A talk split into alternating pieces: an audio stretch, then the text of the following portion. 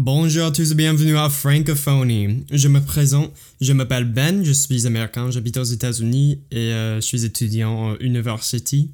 Je vais obtenir mes diplômes en la biochimie et la microbiologie et en fait un autre diplôme en euh, l'histoire, la philosophie et la sociologie de sciences.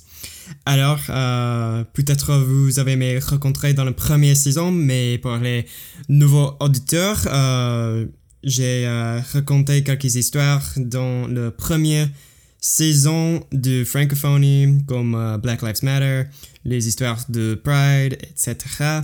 Et euh, pour cet épisode, écoutez jusqu'à la fin pour des grandes annonces. J'ai hâte de vous présenter la deuxième saison de Francophonie.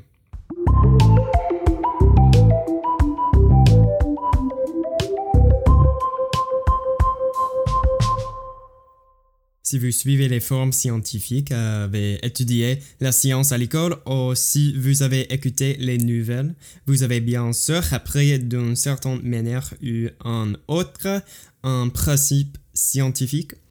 Et comme un étudiant et chercheur, je peux vérifier pour vous la science se compose pas seulement des faits. Et alors, pendant ces prochaines semaines, je vais choisir des théories scientifiques que je trouve fascinant et je vais les couper en trois, trois parties. D'abord, je raconterai l'histoire de la création de l'idée scientifique ou l'histoire des gens qui l'ont créée. Puis, je vais dire l'impact sociologique de cette découverte. Et enfin, je vous donnerai mes pensées et j'expliquerai la philosophie derrière les théories.